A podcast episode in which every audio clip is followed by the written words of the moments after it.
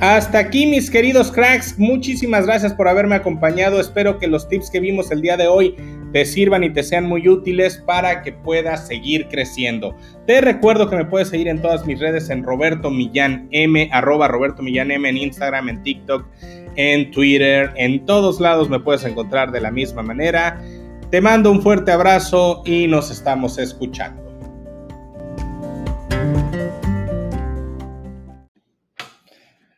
Ok, ¿cuáles son las tres disciplinas que tienes que desarrollar para tener una correcta ejecución? Bueno, número uno, quiero comenzar con la última palabra que viene acompañado de estos tres, disciplinas. Disciplina. ¿Cuál es, qué es disciplina? Disciplina es hacer aquello que tienes que hacer aun cuando no quieras hacerlo. Eso es tener disciplina. Por lo tanto, si te estoy diciendo que estas son las tres cosas que debes de lograr eh, desarrollar para hacer una correcta ejecución, entonces tienes que tener disciplina. Eh, ¿Cuál es la primer disciplina que debes de desarrollar? Establecer prioridades. Y yo sé que pudiera parecer muy sencillo establecer prioridades. Es más, yo te diría, establecer prioridades pudiéramos llegar a pensar que simplemente es hacer lo que yo quiero hacer primero. Sí, pero hay técnicas para llegar a ello. No es tan fácil llegar a un tema de desarrollar eh, las prioridades si no tienes una metodología para ello. Te quiero compartir la metodología que utiliza Frankie Covey. Él habla de un tema de administración del tiempo y tiene cuatro cuadrantes en los cuales él engloba las tareas que debemos de hacer y por lo tanto genera prioridades a través de ellas.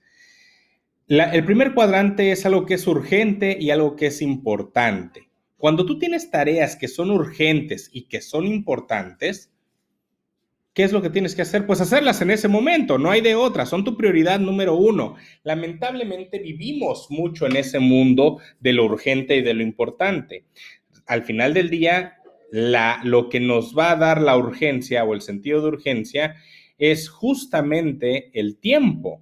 Por lo tanto, si algo es urgente y es importante, tenemos que meterle mucha, mucha atención. Entonces, algo que es urgente y es importante, hazlo ya mismo. Vámonos al siguiente cuadrante. El siguiente cuadrante para establecerlo es algo que no es urgente, pero sí es importante. Ejemplo, pensemos que tengo que hacer mi planeación del calendario digital del próximo mes. ¿Es urgente? No, todavía falta más de 10 días para que llegue el siguiente mes. ¿Es importante? Claro que es importante. Por lo tanto, tengo que avanzar poco a poco en esas tareas para evitar que cambien de cuadrante y se vuelva algo urgente e importante. Imagínate que yo me acordara de esa tarea del calendario un día antes de que termine el mes, pues estaría corriendo. Entonces, lo que tenemos que lograr es buscar que la mayoría de nuestras tareas se conviertan en importantes sin tener ese sentido de urgencia. Siguiente cuadrante, algo que puede ser urgente, pero que no es importante. Cuando te topes con tareas que no son importantes, pero que sí son urgentes, delégalas. Delégalas, enséñale a alguien a que las haga por ti y de esa manera vas a salir victorioso. Imaginemos que tienes, no sé, que enviar 10 cotizaciones. ¿Es importante? Sí, no tan importante como que te demandara tu tiempo personal, sin embargo son urgentes. Si tú no las mandas vas a perder entonces la oportunidad de hacer esos negocios. Por lo tanto, puedes mandar a que alguien mande esas cotizaciones, no necesariamente tú. No estoy diciendo que no sea importante la tarea, estoy diciendo que no es importante para ti de manera personal porque lo puedes delegar, porque es una tarea administrativa y fácilmente eh, eh, entrenable para que alguien lo haga por ti. A eso es a lo que yo voy cuando te digo esta cuadrante. Pudiera ser algo tan vano como, ¿sabes qué? Eh, te dijo tu esposa que fueras a comprar queso, tortillas y jamón para unas quesadillas en la noche. Oye, no es importante, si no llego con eso comeremos otra cosa. ¿Es urgente? Tal vez sí, porque si no llega la noche y no voy a poder comer esas quesadillas. Por lo tanto, puedo mandar a alguien a que compre esas cosas y me las traiga. A eso voy con este ejemplo. Y cuando caigas en un cuadrante donde ni es urgente ni es importante, quítalo de tu lista de tareas. Esta es una técnica básica para que establezcas prioridades y tú las vas a establecer en este caso en función del vencimiento, en función del tiempo. Entre en el cuadrante en el que estén, si no es urgente, no es importante, si es urgente, pero no es importante, si es importante, pero no es urgente, y si es urgente y si es importante, y con base en ello vas a establecer prioridades. Recomendación, no hagas más de cinco prioridades al día. Ojo, prioridades son aquellas cosas que tú quieres lograr en tu día. Entonces, en ese día, ¿qué quieres lograr? Y si de esas cosas que tú quieres lograr las pudiste establecer en cinco prioridades máximo, está muy bien, porque tú las vas a poder terminar. A veces nos llenamos de más de cinco y no las terminamos. Entonces, quédate con cinco. Haz cinco nada más y con esas termina tú el tema, ¿sale? Eh, porque al final del día tienes otras tareas que hacer en el día y vas a tener tareas reactivas. ¿A qué voy? Una tarea proactiva es como estas. Estoy estableciendo prioridades y yo decido a qué voy a dedicar mi tiempo. Una tarea reactiva es que te entre una llamada y tengas que atenderla. Una tarea reactiva es que te tengas que juntar con un cliente. Una tarea reactiva es que a lo mejor tu equipo te pida una junta. Una tarea reactiva es que te cayó una necesidad de una autoridad y tú la tengas que atender. Eso es una tarea reactiva que va a demandar de tu tiempo y que entonces pues generaría esos conflictos. Por lo tanto, ten muy en claro lo que es tiempo activo y tiempo reactivo o proactivo y reactivo para que puedas establecer tus prioridades. Por lo tanto, por eso te digo, pueden ser menos de cinco, no más de cinco, para que des tiempo también en tu día para esas cuestiones de la chamba diaria, pero también las cuestiones reactivas. Segunda disciplina que debes de desarrollar, métricas tienes que establecer métricas. Aquello que no se mide no mejora, por lo tanto, si no lo mides y no mejoras, pues vas a seguir estancado. Para ello hay técnicas como KPI o que, que platicaré más de ellas en el siguiente eh, segmento, y, pero ahorita lo que quiero que tengas en mente es eso. Tienes que medir todo lo que puedas, los números son fríos y ellos te van a decir si vas por buen camino o por mal camino. Aquí te quisiera recomendar que siempre documentes tus acciones ganadas y perdidas. Es decir, cuando ganas, cuando tienes un win, anota por qué ganaste. Y cuando fallas, cuando pierdes, cuando no logras la meta, anota por qué perdiste. La mayoría de la gente no hace esto. La mayoría de la gente dice, oye, tuve un muy buen día, tuve un muy buen mes. ¿Y por qué? ¿Por qué tuviste un buen día? Porque tuviste un buen mes. Eleva tu nivel de conciencia al respecto. Perdí, fue un mal día, fue un pésimo día, fue un pésimo mes. ¿Por qué? ¿Qué no hiciste? ¿Qué dejaste de hacer? ¿Qué sucedió que provocó que tuvieras esa pérdida? Por lo tanto, documenta tus acciones exitosas y tus acciones de errores para que se conviertan en lecciones y puedas seguir creciendo. La tercera disciplina es comunicación. Establece un rol de comunicación con tu gente, con tu equipo, juntas diarias, juntas semanales, juntas mensuales, juntas trimestrales, en fin, todo ello, que ya lo platicaré en el siguiente segmento, cómo funciona cada una de estas, para que entonces tú puedas establecer no solamente tus prioridades y tus métricas, sino también un rol de comunicación que permita que tu equipo esté integrado y todos sepan qué está pasando en todo momento en la organización y con sus compañeros.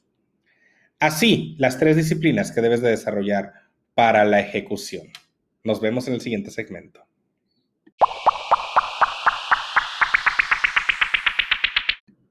Dijimos que lo que no se mide no mejora y por lo tanto tenemos que establecer métricas y tengo que empezar a medir. Pero Roberto, ¿qué voy a medir? Bueno, aquí puedes apalancarte de dos elementos que están eh, y que utilizan las grandes corporaciones los KPIs y los OKR. ¿Qué es un KPI? KPI es un Key Performance Indicator. Esa es la traducción, es un indicador de desempeño. Y este indicador de desempeño o de mantenimiento de desempeño debe de estar abocado. Hay muchos KPIs y te invito a que googlees cuáles son los KPIs más adecuados para tu profesión, para tu empresa, para tu industria. Pero eh, tú vas a medir aquello que es importante y que siempre debe de pasar. Digamos que los KPI son cosas que siempre deben de pasar en tu puesto, en tu departamento, en tu empresa, en tu organización. Eso es un KPI porque tú quieres que siempre tenga un buen desempeño las cosas. ¿Y qué es un OKR, Roberto? Un OKR es un Objective Key Results. Son objetivos clave que generan cierto tipo de resultados y que de hecho los objetivos o los OKR tienen por lo menos de uno a dos KPIs para que funcionen, ¿no? Porque al final del día estás colocando una meta en ese objetivo y tiene que tener, tienes que medir algo dentro de él para que pase. La diferencia, entonces, ¿cuál es? El KPI es un indicador de desempeño, un objetivo, un Objective Key Results, un OKR, es, es, es algo similar, pero que va enfocado a una meta particular, es decir, que no necesariamente es permanente, a lo mejor es el objetivo del trimestre es aumentar las ventas y al mismo tiempo la rentabilidad. Entonces imagínate, mi objetivo es aumentar las ventas y la rentabilidad. Ahí ya tengo dos indicadores y en, en un periodo de tiempo, en un trimestre. Entonces mi objetivo es que en un trimestre yo eleve las ventas y la rentabilidad. Entonces, si yo logro esto, voy a estar midiendo ventas, sí, que yo venda más, pero rentabilidad, que aumente mi margen de ganancia en cada uno de ellos, lo cual significaría que probablemente tendría que dar menos descuentos. A eso voy con un OKR. Un OKR te va a ayudar a que establezcas metas y objetivos tal vez temporales, ¿sí? Te apoyes que adentro de estos OKRs vengan KPIs para que te ayuden a medirlos más adecuadamente y los KPIs generales de tu negocio, de tu empresa, son cosas que siempre deben de pasar. Por ejemplo, a lo mejor siempre debe pasar un servicio, a lo mejor siempre debe pasar una revisión, a lo mejor siempre debe de pasar un, tema de calidad, a lo mejor siempre debe pasar ventas, obviamente, ¿no? Entonces, estos son dos métricas, hablando de lo que hablábamos hace rato en, en las disciplinas de ejecución, métricas que debes de tener claras para llegar al siguiente nivel. Recuerda que lo que no se mide no mejora. Y en lugar, entre más arriba estés en la organización, más debes de ver al futuro y al pasado. La mayoría de la gente solamente mira al pasado y dice nos fue bien, nos fue mal en este mes, etc. Cuando tú miras hacia el frente, cuando estás más arriba en la organización, tienes que ver hacia el frente y la única forma es que me pongas metas y coloques estas metas como las que te estoy mencionando a través de KPIs o de OKRs y estés visoreando. Imagínate que fueras en un coche manejando si tú te vieras el retrovisor todo el tiempo, pues chocarías en algún momento. Tienes que ver el retrovisor, sí, pues para ver cómo ibas y cómo vienen las cosas detrás, pero siempre tienes que estar viendo el parabrisas hacia el frente para ver hacia dónde vas. Esos son los objetivos de medir. Recuerda, lo que no se mide no mejora. Rol, rol, rol de juntas, rol de comunicación. Mira, es importante que establezcas comunicación con tus equipos. Y para ello tenemos la junta diaria, que es con la última que voy a, terminar esta sección, Dos, tenemos la junta semanal. ¿Qué hacemos en las juntas semanales? Que esta es la más común en las empresas. Bueno, te reúnes con tus líderes, ven aprendizajes, revisan qué pasó en la semana, hacia dónde debe de ir la siguiente, cuáles son las estrategias, las metas para lograr las cosas. Y eso básicamente ves en una junta semanal. Vas, vas viendo que, que el barco siga por el mismo rumbo. En una junta mensual, ya revisas qué pasó y si se alcanzaron o no los objetivos que estás buscando en un trimestre. En esta junta yo te recomiendo también que hagas mucho aprendizaje. Seguramente en el mes y en tus juntas semanales fuiste dando cuenta que tu equipo necesitaba algún tipo de capacitación. Por lo tanto, este en la junta mensual, haz capacitaciones, enséñales algo, dales un tema que ellos eh, puedan administrar y que les sirva para que el siguiente mes les vaya mejor. Tú lo fuiste detectando y si puedes hacerlo de manera externa con gente y empresas o universidades que vengan de fuera, mucho que mejor, va a ser más valorado. Y si no puedes hacer eso, usa tu propio equipo, que sean ellos los que capaciten y entrenen a los demás. Eh, siguiente, junta trimestral. Pues la junta trimestral es una evaluación de resultados, es un momento para pedir consejo, porque seguramente está reunido el consejo de la organización. Por lo tanto, ¿qué tienes que hacer aquí? Bueno, cortar cabezas si es necesario, premiar a aquellos que lo hicieron muy bien, adquirir las buenas prácticas y replicarlas, tomar acuerdos para el siguiente trimestre y pedir mucho consejo a estos consejeros para que te digan por dónde te debes de mover. Entonces, eso es lo que tienes que hacer en un tema de junta trimestral. Mucho ojo con las juntas mensuales y trimestrales. No las debes de hacer como se pudiera pensar al final del mes o al final del trimestre. Si tú haces eso, la gente no te va a pelar. La gente va a estar mucho más enfrascada y buscando el alcanzar la meta mensual o alcanzar la meta trimestral que no van a estar en un mindset correcto para una junta trimestral. Estas juntas se llevan a cabo en la primera semana del siguiente mes o del siguiente trimestre. Ahí es donde debes de llevar a cabo las juntas trimestrales y mensuales. De ahí tienes la junta anual. La junta anual normalmente son estos famosos kickoff, donde en estos kickoff tú pones juntas a la gente, les, eh, eh, vamos, les das charlas motivacionales, les hablas genéricamente de la estrategia, te los llevas tal vez a un resort de playa o de bosque, qué sé yo, donde haces convivencia y sirven mucho para tener un poco de mística y establecer la unión de todos los compañeros. Ahora, la junta con la que quiero terminar es la junta diaria por dos razones. Número uno, es la junta más difícil de implementar en un principio, es la más odiosa, tanto para ti como líder, como también para tu equipo, pero te prometo que después de 30 días la vas a amar y no vas a poder estar sin ella. La junta diaria lo que va a hacer es elevar el nivel de comunicación de tu equipo y elevar la, eh, eh, la fuerza con la que tienen que salir adelante. Por lo tanto, en la junta diaria tú lo que tienes que revisar son tres cosas. Uno, ya hablamos hace rato de prioridades, revisa las prioridades de tu equipo. ¿Cuáles son las prioridades que cada quien te va a platicar? Dos, Pregunta por las buenas noticias. ¿Cuáles son las buenas noticias de cada uno de ellos? Cuando alguien te da buenas noticias de su departamento, te puedo prometer que está trabajando, porque por algo te está diciendo, pues subí las ventas, acabé los reportes, terminé el inventario.